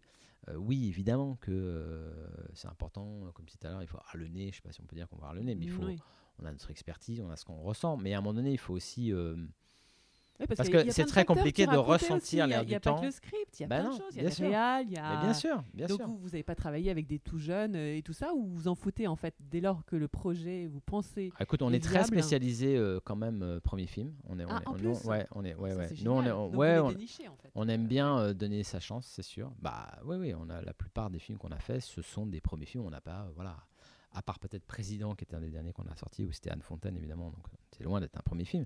Mais, mais euh, le reste du temps, même Les Crevettes Pailletées, euh, c'était ah oui, toi. Premier film de ces deux. Alors Maxime avait fait un film avant, mais euh, c'était son troisième film, mais le, le Coréal, c'était un premier film. Euh, Babysitting à l'époque, moi j'étais pas là, mais quand l'équipe a signé Babysitting, c'était Et les, un premier film. C'était pas un peu en même temps que Le Grand Bain, non? Oui, juste pas après, des trucs comme quelques mois après. Ouais. ouais, mais tu vois, ça c'est des trucs que tu, tu, tu peux pas du tout l'imaginer, tu peux pas le le, deviner. D'un coup, ça t'arrive. Bah, voilà, et après, il faut le gérer. Faut le, faut... Donc, c'est pour ça que je parle toujours de ce facteur chance. Hein, parce qu'il faut sentir deux, trois ans avant, quand tu lis le script, qu'est-ce que va être la tendance dans, dans, deux ans, ou dans un an, ou dans un an et demi, si tu arrives à être, rapide. Messieurs, c'est ça qui est très compliqué. Donc, euh, donc ouais, ouais, écoute, euh, on essaie en tout cas, je pense, de le faire avec euh, le maximum de sincérité. Et après, voilà, c'est ce qui est beau dans l'artistique, c'est tu sais jamais. Bah, là, en l'occurrence, j'en sors, donc je peux en parler. On a sorti la suite des crevettes pâtées, la revanche des il y a, il y a, il y a quelques semaines, qui pour le coup, malheureusement, a été un échec assez, assez fort, bah, surtout en comparaison avec le premier. Ouais, ouais, et puis surtout, bah, c'était la période qui n'est pas hyper bah, propice. le marché en ce moment hein. est très compliqué et clairement, on n'est pas revenu au niveau avant pandémie, mais, mais, mais ça n'empêche, on ne s'attendait pas à, une telle violence des résultats, tu veux. C'est-à-dire que là, on a vraiment fait à peine 20% euh, du, premier, si tu veux. Donc on s'attendait pas à une telle chute. Euh, surtout que le film ne mérite pas. Moi, je reste très mhm. très fier du film et très content d'avoir fait. Peut-être euh, que ça, ça, ira mieux. oui, mais si tu veux, là, tu as un peu une sentence. C'est ce qui complique notre métier. C'est que la sanction, elle est maintenant et elle est, elle est, immédiate. Et, et, quelque part, elle n'est pas rattrapable. on va se rattraper le plus possible. Heureusement, on a les droits, effectivement, sur la vidéo, on a les droits sur la diffusion télé, on a les droits internationaux, en l'occurrence ce dont je parlais il n'y a pas longtemps, qui est intéressant, c'est qu'on va essayer de faire voyager le film au possible. Mais, euh, mais je pense pas qu'on va, euh, tu vois, si on arrive à ne pas perdre d'argent à la fin, on aura ah beaucoup de chance. c'était ça l'idée. Je pense qu'on va, on va, Mais bon, bref, mais ça pour dire que c'est toujours toujours très compliqué. Ça Ouais. reste un métier à risque, ça reste une industrie du prototype où chaque film est différent, Ouais. euh, chaque film est une aventure et, euh, et si tu n'aimes pas le risque, il faut pas faire ce métier. Voilà. D'accord. Non, mais toi, donc c'est quand même excellent de, de se dire euh, que tu veux lancer des. Ouais, bah là on en a, on talents, en a d'autres si tu veux. Là, on a signé, euh, en l'occurrence, ah, là, là, il y a eu un peu un effet de sidération après la revanche des crevettes pâtées. C'est un- c'est une forte déception. Après, il faut repartir de l'avant parce que Oui. dès, euh, dès à présent, on a déjà euh, trois autres films derrière, français, euh, qui en l'occurrence, les trois sont trois, trois premiers films. Euh, tu vois, on a l'adaptation d'un d'un roman qui est un auteur que moi que j'aime beaucoup. Bon, en plus, on se connaît depuis des années, donc c'est un ami même. Je, ça fait très longtemps que je, je voulais avoir un de ses romans adapté à l'écran. On se suivait depuis longtemps. euh, qui est qui euh, complètement cramé, c'est Gilles Le Gardinier. Oui. Euh, Gilles Le Gardinier, je sais pas si tu vois, mais qui c'est un, auteur français bah, parmi les plus populaires, qui sort un, un film, un film, un titre par an, Ah pardon. oui. Toujours début octobre. Ah zut, faut que je le lise alors. Ouais, c'est des, romans que je trouve plein de bonnes valeurs. C'est quelqu'un qui, je trouve, a toujours. C'est raconter des histoires, si tu veux, euh, et toucher en même temps. Et euh, nous, c'est complètement ce qu'on aime, hein, la comédie avec du cœur. Et, euh, et complètement cramé, c'est pour moi son, un de ses livres les plus réussis. euh, c'est mon préféré. C'est l'histoire d'un veuf, si tu veux, anglais, qui, qui vient juste, voilà, sur les traces, qui, qui est un peu perdu dans sa vie, qui, parce qu'il vient de perdre sa femme. Il a, tu vois, donc soixantaine d'années. il, il- il- il vient dans, le- dans la- en France pour voir la maison d'enfance de sa femme, juste pour se souvenir, un peu retrouver son chemin. Gros quiproquo, il se fait embaucher euh, comme majordome au- auprès de la, la propriétaire de cette, de cette maison. Euh, et, euh, et en fait, il va découvrir une petite communauté. C'est un peu comme le côté voilà, poisson hors de l'eau, mélange des cultures, parce que lui, il est anglais, français, tu peux imaginer la différence de Oui. culture. Et, euh, et finalement, il va reprendre goût à la vie au, tu vois, en, en dans ce- cette communauté. Donc, lui est joué par John Malkovich, qui, est- qui est- qui est Ah oui, vraiment quand super même. dans ouais. le film. Oui, pour un premier film, c'est pas mal d'avoir Ouais, John ouais, Malkovich, euh, mais il aime bien, je crois, les films de. Ouais, ouais, il est super. Euh, bah, c'était en plus, c'était marrant parce que c'était vraiment l'acteur, le comédien que Gilles voulait. Fanny Ardant dans le rôle de la, de la, la maîtresse de maison. Ah Et oui, même, ouais, Émilie, Émilie. Dequesne, Non, Philippe. Enfin, voilà, très beau casting, on est super content. Ouais. Donc t'as ça, euh, ce film-là euh, qui, qui, Ça sent, là, il- ça sent les, ça, ça sent les Césars, non César, je sais pas, mais euh, T'as des films césarisés là déjà qui, non, qui non, non, parce que nous, comme on est sur la comédie, c'est toujours un peu euh, plus délicat, tu le sais, comme Mhm. genre, hein, par rapport à Mhm. César. Et puis on n'est pas trop dans ce, dans cette, dans ce, sur ce créneau-là, j'ai envie de dire. On est plus quand même, on essaie d'avoir un aspect un peu commercial, sans, Mhm. tu vois. Euh, c'est, Universal, c'est un peu aussi la marque de fabrique, quoi. Donc, euh, donc on a ce film-là, on a euh, derrière euh, un film aussi qui nous tient énormément à cœur parce que c'est quelqu'un qu'on suit depuis des années aussi, pareil, qui a, qui a beaucoup travaillé, qui continue à beaucoup travailler pour Universal mais qui est un- donc une, une jeune réalisatrice qui s'appelle Noémie Lefort. euh, c'est son premier film. Mhm. Et en plus, c'est son histoire. Et en fait, elle, elle raconte l'histoire d'une jeune bachelière qui, euh, sur un coup de tête, euh, tu vois, à 18 ans, décide de partir, euh, qui est passionnée de cinéma, et qui décide de partir de, sa province pour aller à New York, soumettre un script qu'elle a écrit à Julia Roberts. Et voilà, c'est juste ce voyage, tu vois. Et elle part, en fait, et donc, elle va partir avec sa tante et sa mère va la rejoindre parce qu'elle part sans le dire à sa mère. Enfin, donc c'est un peu un trio et ce qu'on a beaucoup aimé, c'est c'est un film très féminin, donc trio féminin réalisé par une, par une femme. Et euh, c'est Pascal Arbillot, Louise Coldelfi, Chloé Joannet. Euh, film plein de fraîcheur. Moi, j'adore. Et on la ce- voit à la fin, euh, Julia Roberts dans le Ah, film ça, ou il faut ailles voir le film Ouais, pour le savoir. D'accord. Ça Euh, quand Et ça, on sortira le 14 décembre. Ah oui, il y a le temps de revenir. Ouais. Il y a quelques Bah, mois on commence pour, le travail là, sur le film. de- Ah vous êtes Oui, si, non, Ouais, vous êtes en train de quoi vous on est êtes en plein dedans là. en Vous êtes en train de monter, ça a été tourné là. Le film, non, non, le Non. film a été tourné, le film a été monté, Oui. euh, on l'a même testé auprès d'un public, on a eu Ah des oui. très très bons résultats, et là on est en train de travailler sur toute la campagne. euh, voilà, euh, c'est Ah ouais, plein dedans là. hyper long comme Ouais, tu ça s'appelle Mon héroïne, ça s'appelle. Je sais pas Ah, excellent. voilà. D'accord. Euh, donc Pardon, on a oui. celui-là, et le dernier qui va commencer, le tournage commence, dans, on est quoi? Eh ben on est le euh, 9 mai, c'est ça? Euh, Ouais, 9 mai. Et ben écoute, le, le tournage commence la semaine prochaine. Euh, ça s'appelle, euh, pour l'instant c'est un titre de travail, on verra si ça reste, ça s'appelle Léo et moi. Et c'est le- un premier film, c'est le premier film de Victoria Bedos, euh, qui avait écrit, en fait, qui est la scénariste de La Famille Bélier. Et, et qui a réécrit un script. Moi, je, je- pareil, tu vois, je parlais, je lis le script, énorme coup de cœur. Énorme coup de cœur. Là, tu te dis, il y a quelque chose. Il y a- C'est un film, tu te dis, il y a quelque chose. On retrouve complètement les ingrédients de La Famille Bélier, à savoir, voilà, tu sais, ce côté à la fois très drôle et à la fois très émouvant.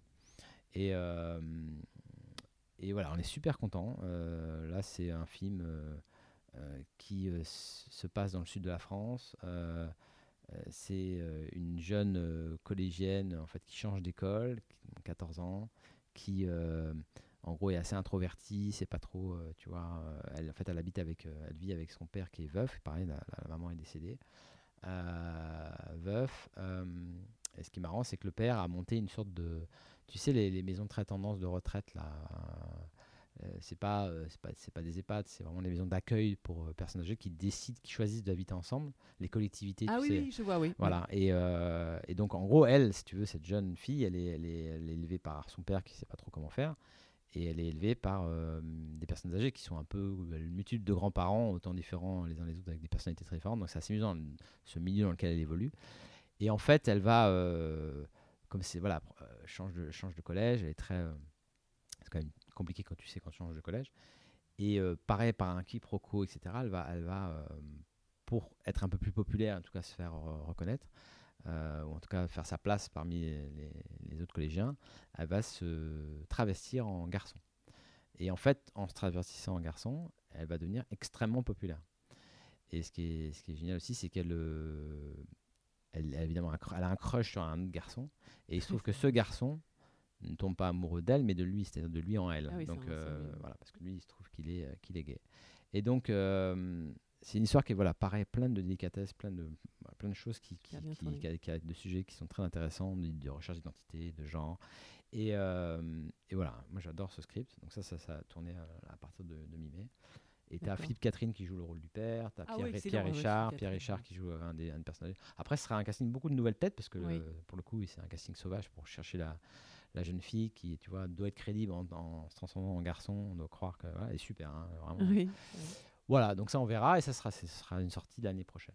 Et toi, en tant que donc en tant que studio qui produit le truc, enfin je sais pas comment vous appelez ça, c'est euh, du coup tu suis vraiment, t'accompagnes toutes les étapes ou une fois dès lors que le projet est sélectionné, vous vous laissez un peu carte blanche et vous êtes là sur les étapes qui sont euh, le test en salle, etc. Où vous avez vraiment un droit de regard et un droit de Final Cut, euh, tu vois, Non, je parlerai pas de. Non, parce que, enfin, oui et non. C'est-à-dire que oui, euh, évidemment que euh, par contrat, on est, on est, comme on est quand même investisseur principal, on n'est pas producteur parce que justement, nous, on achète des mandats. C'est un peu ah, différent. On est plutôt acquéreur, comme on dit, c'est pas très joli comme mot. le producteur, c'est celui vraiment qui fabrique. C'est le producteur, c'est celui producteur délégué exécutif, c'est celui qui a cherché le financement. Mais nous, on est premier investisseur dans le film. D'accord. Sur tous les bah, films français qu'on fait. Ouais, tous les Français qu'on fait, on est premier investisseur. Donc forcément, notre droit, euh, c'est pas qu'on est euh, contractuellement, on a, on, a, on, a, on, a, certains droits évidemment euh, assez importants. Euh, tu dis droit de premier regard, oui évidemment qu'on doit être sûr que le film qu'on a lu correspond, enfin que la version, le script qu'on a eu correspond au film qu'on reçoit. Il y a plein de jalons comme ça qui vont, heureusement qu'on a quand même des, des, des, des pare-feux, mais, mais on n'est pas du tout dans cette relation-là avec les producteurs, parce que les producteurs avec qui on travaille, euh, généralement, sont des producteurs, euh, oui, on a une totale confiance. Mais c'est souvent les mêmes ou Non, non, on change. Non, non, non, on est très varié. Alors, il y en a avec qui on est plus ou moins fidèle, mais, euh, mais, mais souvent, ça peut varier. Et, c'est juste que, voilà, on les connaît de réputation. Moi, je me renseigne beaucoup, évidemment, avant de signer un film. et, moi, je suis pas du tout dans cette relation-là. Je préfère vraiment qu'on ait une relation, au contraire on les laisse faire leur travail. C'est eux les producteurs, c'est eux qui, c'est eux qui gèrent les mmh. talents, c'est eux qui gèrent le process de créatif. Euh, on est là s'ils ont besoin, et ils ont besoin souvent évidemment d'éclairage, de conseils. Donc on est tout à fait là, à toutes les étapes, mais on les laisse le plus possible autant d'autonomie possible. Et nous, évidemment, notre travail principal, bah, ce sera de les accompagner, de les conseiller et surtout de les, orienter fortement sur la campagne de communication, l'image du film, le positionnement. C'est tout ça, c'est ça notre partie. Et, moi, j'essaie de faire très attention à respecter ce côté, euh, voilà, pas m'immiscer trop. On n'est pas, c'est pas nous les créateurs. Euh, nous, on est là pour accompagner, pour amplifier, pour optimiser sur la, sortie de ces films. Euh, mais je crois beaucoup à leur laisser le maximum de liberté, parce que sinon, euh, si tu commences à mettre des, bah oui, je comprends, oui. des bâtons dans les roues, à être trop présent, bah, c'est pas sain. Donc, mm-hmm. mais c'est vrai que ça demande, c'est pour ça que c'est très important. Moi, je ne travaille pas avec n'importe qui, ça c'est sûr. C'est-à-dire qu'on a vraiment des producteurs avec lesquels on, peut travailler, parce que je sais que ça va bien se passer. Parce que comme je disais, c'est une aventure humaine tellement longue, tellement fastidieuse, que ah oui s'il y a des y a des problèmes au moins à la fin et tu vois c'est ce qui vient de se passer sur la revanche du crevettes pâté au moins à la fin euh, ce que je souhaite c'est qu'au moins il y ait une belle aventure humaine c'est à dire que même si les résultats à la fin évidemment qu'on est une entreprise je suis pas moi je suis représentant à chaque fois on remet notre titre en jeu avec les américains qu'évidemment on a des comptes à rendre mais si tu veux, l'important pour moi, au final, c'est quand même que ce soit bien passé. C'est-à-dire que ça n'a pas été une. Parce que j'ai connu ça aussi. Hein. J'ai des souvenirs, je ne vais pas en parler ici, mais des souvenirs très, très, très, très douloureux d'expériences très, très compliquées avec des producteurs français sur des films français. Et si tu veux, il n'y a rien de pire. Parce que là, tu non seulement, tu sais déjà que ton film, de toute façon, va se planter, mais en plus de ça, tu vas perdre des mois. Tu vois, ça va être une souffrance d'accompagner le film. Et ça va être tellement compliqué. C'est-à-dire, tu vas passer vraiment des mois à lutter pour. Euh, euh, tu vois, faire sortir un truc ou euh, et puis ça va juste être très désagréable d'un point de vue humain. Donc, et si tu veux, l'avantage chez nous, c'est que on n'est on n'est pas obligé. Moi, je le répète souvent quand je rencontre les producteurs, personne ne nous force au studio. Hein, personne ne nous force à faire des films français. C'est-à-dire que c'est pas, j'ai pas mon boss, j'en ai plusieurs qui me disent il faut absolument que tu fasses des films français. Non, on, on le fait parce que d'abord on y croit, parce que je pense que c'est très important pour l'équipe française en termes de motivation, puis on est un marché très important, parce qu'il y a à peu près 40% de part de marché sur les films français. Donc d'un point de vue business, ça fait sens. D'un point de vue créatif, ça fait sens, parce qu'il y a beaucoup de, talents reconnus, euh, tu vois, en France. En France. Euh, et, parce que, encore une fois, on est tous passionnés ici, quand, je pense que les Français amènent ce petit, ce petit côté dont on a besoin. Et puis ça nous donne une, une, emprise sur le marché qui est quand même différente mais personne ne nous force à le faire. Donc pourquoi est-ce que d'un coup on va commencer à, tu vois, hmm. euh, je dirais, euh, se, mettre encore plus de, de, de, challenge alors que déjà sortir un film français c'est compliqué. Hmm. Donc il faut au moins que ce soit agréable, voilà, que l'expérience soit agréable pour tout le monde. Ouais. Euh, et il y a des gens comme Cédric Lapiche par exemple ou des, des très très grands réalisateurs avec lesquels tu pourrais travailler? Ou hmm. pas ou c'est trop. Écoute, nous on est fermé à rien. Encore une fois, je citais l'exemple. C'était un très bon exemple. Euh, l'exemple de, qui en plus, c'est un film qui s'est fait en plein Covid. Euh, c'est-à-dire que j'avais jamais rencontré le, producteur, je le connaissais pas, je le connaissais de réputation évidemment, très très grande réputation. C'est un des producteurs que j'admire le plus au monde, qui est Philippe Carcassonne. Euh, qui a fait voilà, très très grand film. Ça me, donne, ça, me dit rien du tout. Ah bah c'est pourtant un des plus grands producteurs de, non mais c'est un des plus un des plus grands producteurs de films français. Il a produit les grands films de Patrice Lecomte, il a ah produit Ridicule. Ah oh non mais il a, il a, travaillé même avec Claude Sauté. Enfin c'est il a un cœur en hiver. Il a fait des films fantastiques moi du patrimoine français si tu veux. Et puis il a fait tous les films d'Anne Fontaine. Euh, qui est aussi sa compagne. Et, euh, et, et, Anne Fontaine, voilà, c'est pareil, c'est Les Innocentes, c'est euh, des films euh, comme Coco Chanel. C'est euh, elle, a, elle a, si tu veux, cette empreinte, moi, un nettoyage à sec qui m'a complètement marqué aussi quand je l'ai vu au cinéma. elle, a, elle, a, elle, a, cette personnalité et cet univers cinéma qui est, ultra original, très fort. C'est une des grandes réalisatrices, si tu veux, contemporaine. Et donc, quand Philippe m'appelle, en étant encore, on, on, était, on sortait du, je crois qu'on est, je sais pas si on était encore confiné, enfin bref, on était encore dans une période très compliquée et qui m'envoie ce script de président. Euh, il dit voilà, bah, président, c'était cette fable politique, euh, voilà, sur euh, qui parlait sans les nommer de Nicolas et François, deux présidents qui souhaitaient refonder un parti ensemble. Enfin bon, bref. J'ai trouvé déjà, j'ai lu le script, j'ai trouvé ça absolument génial, extrêmement brillant. Bah voilà, là c'est un exemple où on a signé, si tu veux, je l'avais jamais rencontré. On a, on, a, on a signé le contrat, je ne l'ai rencontré physiquement qu'une fois on a signé le contrat. Euh, Anne Fontaine, euh, voilà, qu'on présente plus. Euh, donc on est très clairement dans un exemple de réalisatrice, tu vois, confirmée. Donc Clapiche, pour répondre à ta question, c'est vrai que moi, évidemment, j'adorerais travailler un, un réalisateurs que j'admire le plus au monde. Il faut que le modèle, si vous voulez, à l'époque, là, Philippe, avec président, c'était un modèle qui, ne, qui, nous allait très bien parce qu'on était sur de la comédie avec du fond, avec des valeurs comme nous on aime. C'est que Clapiche, c'est la comédie, ça dépend des films. Oui, bah si, il fait, il fait, il fait, il fait souvent, ouais, mais enfin, il fait aussi de la comédie pure, mais il faut que le modèle économique, parce que nous, on est sur des qui généralement se situe entre 4 et 6 millions d'euros. Et, peut-être euh, qu'il est plus cher. C'est vrai qu'aujourd'hui il est plus cher. Euh, mais là, en l'occurrence, tu vois, président, tu es sur un film à 4 millions. Euh, Après, il faut trouver le producteur qui. Puisque vous ne travaillez pas avec les réalisateurs en direct, vous travaillez avec les producteurs. Exactement. Donc, donc, nous, voilà. En l'occurrence, on est fermé sur rien. En dehors de ce que je t'ai dit, c'est la ligne éditoriale, c'est de la comédie, plutôt comédie avec du, avec du cœur, avec du fond, avec des valeurs, parce qu'on a, on a fait aussi beaucoup de comédie high concept à l'américaine justement, et je trouve que c'est beaucoup moins adapté au marché français. Euh, en tout cas, c'est moins ce qu'on a envie de faire récemment. Et donc, euh, mais sinon, sur le principe, on est tout à fait ouvert. À... Tu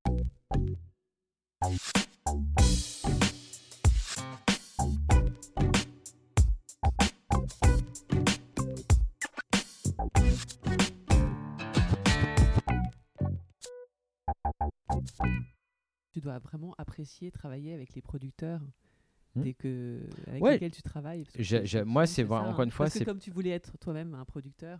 Ouais, ouais, alors après, Ouais, honnêtement, aujourd'hui, j'ai très radicalement changé la vie. Je ne ferai jamais ce métier et je n'ai pas du tout envie de le faire parce que c'est un Mhm. métier que je trouve de plus en plus compliqué. Euh, je suis très admiratif d'ailleurs des gens qui le font. Euh, c'est un métier très compliqué parce que le modèle n'est plus du tout le même qu'il était aujourd'hui. Euh, bah, tu vois, le paysage qu'on connaît actuellement est quand même beaucoup plus éclaté. Euh, euh, la salle aujourd'hui, c'est, vraiment. Mhm. On parlait de factorisme aujourd'hui pour produire un film, il faut vraiment. faut vraiment avoir beaucoup de ténacité, de courage et, euh, et de volonté, quoi. Euh, parce que. Ou alors tu es sur un modèle différent, tu t'es adossé à des capitaux, à des investisseurs, et tu as de l'argent, et tu peux te permettre d'aller sur des films et de dépenser. Mais, mais un producteur indépendant aujourd'hui, c'est très, très, très, très compliqué. Donc moi, je suis très heureux euh, où je suis en tant que distributeur, même si c'est aussi un métier euh, à risque, évidemment, comme je le disais. Euh, non, voilà, écoute, nous, c'est vrai que c'est- c'est le cœur de ce qu'on fait quand on travaille sur des films français, parce qu'on doit tout faire de A à Z, parce qu'on accompagne depuis le début, au niveau, tu vois, donc on est, on est là depuis le début de l'aventure, donc finalement on suit un film de jusqu'à euh, la première fenêtre, euh, jusqu'à la première diffusion à la télé, tu vois. Donc euh, Ah ouais, c'est vrai que ça c'est amusant, ah c'est oui, super intéressant.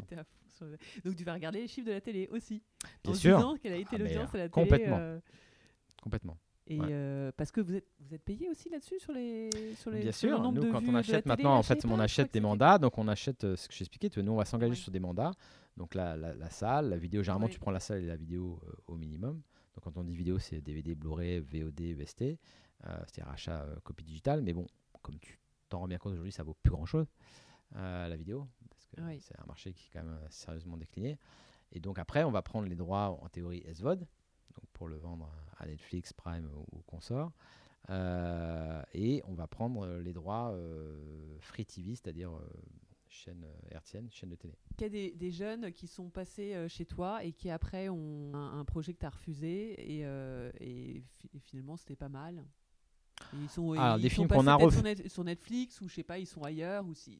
Écoute, voilà, alors, c'est vrai que j'adore suivre euh, les films qu'on a lus, ou les scripts qu'on a lus. Oui. euh, Ah donc ça t'intéresse aussi. Ah oui, je regarde beaucoup ce qu'on a lu et j'adore regarder ce qui s'est passé, évidemment, pour Mhm. savoir si, un, euh, ah, pas qu'on s'est trompé, parce que parfois on peut ne pas avoir des films parce que nos concurrents les ont pris à notre place. Parce qu'encore une fois, nous, on est très sélectifs, donc parfois, moi, je, je suis même obligé de refuser parce qu'on n'a pas de place, ou euh, il y a eu une surenchère sur l'offre, et moi, je veux jamais rentrer dans les surenchères, je veux qu'on fasse des films avec, avec notre cœur, donc si tu veux, quand on le fait, on le fait, on est tout à fait raisonnable dans ce qu'on propose aux producteurs, mais euh, mais il faut qu'il y ait une envie réciproque, et qu'il ne faut pas qu'il y ait une surenchère. euh, Oui, enfin, c'est pas. donc, euh, donc oui, ça nous est déjà arrivé. moi, j'adorerais retravailler avec Philippe Lachaud, qui- que j'aime beaucoup aussi. la bande à Fifi, bah, ils sont nés ici avec Babysitting, donc bon. Euh, mais euh, on n'a pas encore eu euh, l'occasion de le faire. Il y a des films, un film comme Super Héros malgré lui. voilà, c'est un film que je trouve très réussi, qui a quand même fait 1,8 million. Bon, beau résultat au final. Il y a des films. J'ai pas, j'ai pas récemment de films. Je dis ah là, on n'a pas encore eu. je sais qu'ici, j'étais pas là. Mais je sais qu'ici, Oui. ça les a un peu marqués, traumatisés. Euh, bon, une bonne partie maintenant n'est plus là, mais euh, ils avaient refusé, alors je sais pas s'ils ont refusé ou comment ça s'est fait, bon, ou décliné, mais bon. Mais bon, ça a l'air de les avoir traumatisés, ils, ont- ils ont refusé Intouchable. Ah Voilà, oui, quand ah oui, quand ouais, t'as un truc comme ça, bon, là tu, peux, tu peux très certainement euh, te, te mordre les doigts. Après, c'est comme ça, c'est tous les, tous, les, tous les studios, tous les distributeurs ont, ont ce genre d'histoire hein, à la maison. Ouais. Tu peux toujours avoir un film que personne n'attend et c'est ce qu'on adore dans cette industrie. Même aujourd'hui, dans les temps aussi compliqués qu'on est en train de vivre, tu as toujours cet espoir. Bah, on citait Cédric Clapiche euh, il y a un instant. Personne ne voyait encore euh, faire euh, son dernier film euh, faire un, plus- un million d'eux. C'est- super. Et euh, comme personne n'a vu euh, Maison de retraite, euh, Kev Adams, euh, euh, Thomas Gilou euh, faire plus de 2 millions d'entrées, personne ne le voyait à ce niveau-là. Donc euh, c'est à un moment donné des, à la fois très dur quand c'est à la baisse et quand c'est euh, dans un échec cinglant comme nous on vient de le vivre avec le Oui. revanche de Croix Pâté parce qu'on s'attend pas à une telle violence et à la fois quand ça marche une formidable. satisfaction absolument euh, ouais, qui, qui, qui, qui malheureusement s'oublie vite mais, mais qui, Oui. est voilà qui est quand- à vivre qui est incroyable Ah, incroyable Et, et juste pour terminer, euh, d'après toi, qu'est-ce qui caractérise notre création française, euh, notre savoir-faire français, le fait que euh, on vienne nous chercher, euh, comme pour Bad Guys. en fait, c'est un réalisateur français. Alors Bon, sur l'animation, sur l'animation très clairement, on a une culture d'animation très fort. Il y a surtout un background, il y a énormément, il y a plus de 22 écoles d'animation en France, donc il y a un secteur d'animation qui est très développé. Il y a un savoir-faire français très reconnu internationalement, hein, parce que bah, c'est culturel. Il y a beaucoup, beaucoup de grands animateurs qui ont été formés en France, donc il y a toujours cette culture très forte et une éducation très forte en France. Ça, c'est spécifique à l'animation. Après, sur le reste, oui, bah, c'est c'est euh... de louche, ouais, ouais, bah, c'est c'est aussi, je pense qu'il va. Bien sûr, bah, c'est euh... là tu as, un mélange de ça fait partie de notre culture, c'est la fameuse exception culturelle française. Euh, il y a un mélange d'une industrie qui a su euh, à plusieurs époques euh, s'armer ou en tout cas amener des ressources. Voilà, le CNC, Centre national de la cinématographie, tu as le soutien, tous les aspects de soutien, beaucoup de subventions. Euh, qui sont hyper importants. Donc ça, hein, ça, euh, tu trouves que ça aide dans Bien sûr, euh, le mais c'est extrêmement important. Je pense qu'une politique talents, culturelle euh, forte, ouais. elle, elle devrait être plus forte encore aujourd'hui. Mais, mais euh, la politique culturelle, c'est ce qui fait, euh, c'est ce qui explique pourquoi on est, on est un marché où il y a le plus de salles de cinéma euh, en densité. On a des marchés les plus, le plus dense en Europe, euh, avec un, un, un ratio d'entrée par habitant énorme. hein. Quand je compare justement maintenant France et Italie, en France, on est à plus de 3, 3,3. En Mhm. Italie, on est plus à 1,5, donc la moitié. Donc, si tu veux, il y a, des, spécificités culturelles très fortes comme ça, et notamment la France est un marché de cinéma, euh, très clairement. Et, euh, et après, je l'étends à l'audio- à l'audiovisuel. Il y a un écosystème, si tu veux, à la fois en termes de, diffuseurs, de salles de cinéma euh, tellement fort que il y a eu voilà, des créateurs, des, producteurs qui ont, qui ont pu se développer et, avec une, politique étatique assez forte. Euh, qui j'espère va, va- va perdurer. Il y a la fameuse chronologie des médias dont on a beaucoup parlé Mhm. à un moment donné. euh, qui est un peu toujours là. bousculé avec les médias digitaux. Là, qui est euh, complètement est-ce que bousculé, c'est- mais qui finalement, tu vois, là, il y a eu euh, à nouveau, à nouveau des négociations et à nouveau une, une- une- une- une nouvelle formule, si tu veux, avec les plateformes à 15 mois. Et c'est amusant de voir qu'il y a pas mal de pays européens qui sont en train de vraiment de regarder, notamment l'Italie encore, à, à répliquer ce modèle-là. Donc, euh, donc on voit bien qu'il y a quelque chose. Euh, la France, pour le, pour le coup, Ouais. a un statut très à part là-dessus. Et, et pour l'Italie, euh, toi qui gères l'Italie, il y a des productions italiennes que tu gères du coup? C'est quoi la Alors non, parce euh? que les productions italiennes, on, a, on a un partenariat, nous, en local déjà, avec un, un distributeur italien qui s'appelle Vision et qui fait partie un peu, qui est une sorte de cousin, parce qu'ils appartiennent en partie à Sky, euh, qui est le même groupe. Et, et du coup, eux nous apportent beaucoup, on les distribue, on fait de la distribution commerciale, c'est-à-dire qu'on les place en salle, on fait que la vente. Et donc, mais ça fait déjà un volume de 15 films par an. Ah, Donc mais ils en ont plus Ils en ont beaucoup Ouais, ouais, bah, autant que nous, en tout cas américains. Donc, ce qui fait que Oui. entre les films américains et les films italiens qui nous apportent en salle, euh, je dirais que la coupe Ah est pleine et ça sert à rien d'aller se mettre sur ce. Donc, pour l'instant, on ne fait pas de films italiens. Mais tu parles italien, toi, par exemple, quand tu vas là-bas, non? Ou tout se fait. euh, Écoute, en- euh, je comprends bien, très bien. Je parle euh, comme je le, comme je le peux, je fais de mon, mieux. Euh, je parle beaucoup, surtout anglais, mais oui, je parle italien. Mais bon, je suis je suis pas, je suis pas encore super fluent. Je me donne encore un peu de temps. Mais oui, je prends des cours chaque semaine. J'essaie de m'améliorer tous les jours. Ah, carrément, non, quand même, ouais. Ah depuis bah la ouais, prise de fonction, ça allait avec Ah le bah ouais, poste. il faut, il faut, il faut un peu, sinon, il faut t'adapter au local, sinon. Ah, oui, donc quand Après, même bon, pas mal de je serais jamais quoi, considéré comme italien, Oui. mais, euh, mais voilà. Mais mon épouse est italienne, donc c'est pour ça aussi que j'ai Ah, un peu de la aussi. culture Ah, italienne. vachement bien, bravo. C'est pour ça, D'accord. ouais. ok. Euh, et tu vas à Cannes? Je vais à Cannes. Euh, on part, euh, je pars le mardi 17, je reviendrai le samedi. Oui, je vais une semaine. On a deux films à Cannes cette année. Ah, bah On a un voilà, film en oui, compétition et on a un autre à un certain regard. Ouais. Et c'est quoi les films tu peux... Oui, on en a un qui c'est le premier, c'est Armageddon Time de James Gray. Euh, je sais pas si tu vois James Gray, mais ce, ce cinéaste que j'adore. hein. Je- cinéaste américain, bah, il a fait euh, We on the Night, La nuit nous appartient. Ah oui, a quand fait, même, oui, euh, ouais. Little Odessa, The Yards, euh, euh, Ad Astra récemment avec, euh, avec Brad Pitt. Euh, Donc tu accompagnes l'équipe du film en fait. On accompagne l'équipe du film. Ouais. celui-là est en sélection officielle, en compétition. Ce sera le jeudi euh, 19 mai. Euh, ils vont la- pour la plupart venir. Euh, Anna Tawai, Jeremy Strong, euh, évidemment euh, James Gray. Donc là, une grosse, grosse équipe qui vient. Et après, on a un petit film euh, euh, euh, américo-polonais et qui sera un certain regard qui s'appelle The Silent Twins. Et euh, voilà, qui, qui sera en deuxième semaine. Bravo. Ouais. Ouais, que, super projet. Bah écoute, merci. Je sais pas trop quoi te souhaiter hein, parce que là, je pense que. Écoute, c'est un marathon, ce n'est Ouais, pas un sprint. Donc, Bah, me souhaiter bah, peut-être de. ouais, peut-être un nouveau succès aussi et de, de oui, merci. bah, trouvailles, le marché euh, pour le marché. voilà, ce serait bien que le marché euh, récupère. suivre un peu, oui. Oui, Mm. c'est surtout ça qu'il faut te souhaiter. Félicitations, vous avez écouté jusqu'à la fin. Merci pour votre fidélité et surtout n'hésitez pas à vous abonner, partager et recommander ce podcast en y laissant un gentil commentaire et 5 étoiles. Vous pouvez aussi aller sur le blog du podcast, l'essencepodcast.wordpress.com, pour avoir les photos, des extraits, les références et avec la possibilité de m'écrire pour me donner votre avis ou encore me suggérer des idées d'invités. De mon côté, je vous donne rendez-vous aux prochains épisodes pour capturer de nouvelles essences.